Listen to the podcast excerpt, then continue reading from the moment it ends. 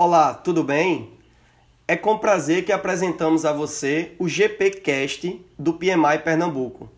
Cada episódio abordará os mais variados assuntos de forma prática e objetiva e que são interessantes a você, gerente de projetos. Para que possamos aprimorar cada vez mais esse espaço, pedimos que nos ajude enviando dicas de conteúdo no e-mail diretoria.comunicação@pmipe.org.br. Eu sou Francisco Neto e no episódio de hoje vamos falar sobre medição de progresso do projeto por entregas.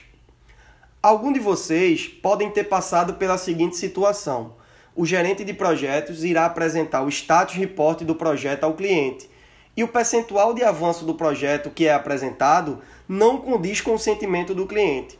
Vamos dar um exemplo. Imagine que você é um gerente de projeto e na reunião de status report do projeto para o seu cliente, você apresenta o projeto com 60% concluído. Ao final da reunião ou durante a reunião, o cliente ele pode expor o seguinte sentimento: Não estou vendo todo esse avanço, não consigo enxergar esses 60% apresentado de resultado na prática. O que pode estar ocorrendo nesse caso? Por que diverge o status apresentado com o sentimento do cliente? Muitas vezes temos o hábito de confundir tarefas e atividades com resultados e entregas. Qual é a diferença?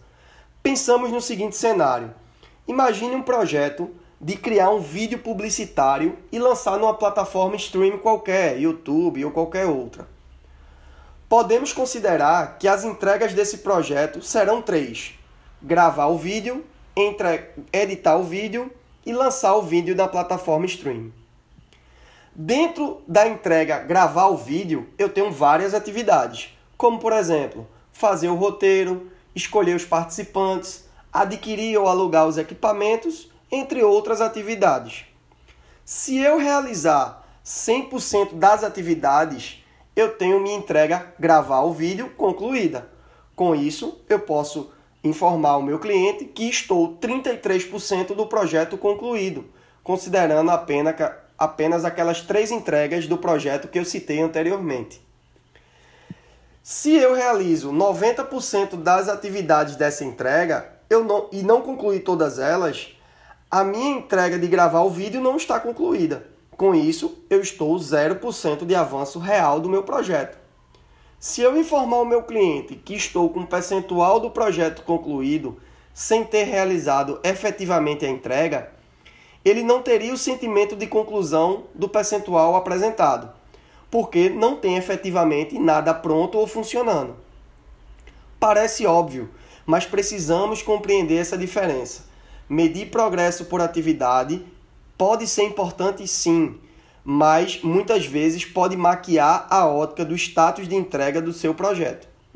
Você e sua equipe devem focar em entregas concluídas, que é o que importa para o seu cliente, e principalmente priorizar as entregas que agregam valor. Você pode medir o status de avanço do seu projeto por atividades, é diferente de medir por entregas e podem trazer resultados e percepções bem diferentes, essas duas visões. E aí, como vocês medem o avanço do projeto de vocês? Até um próximo podcast.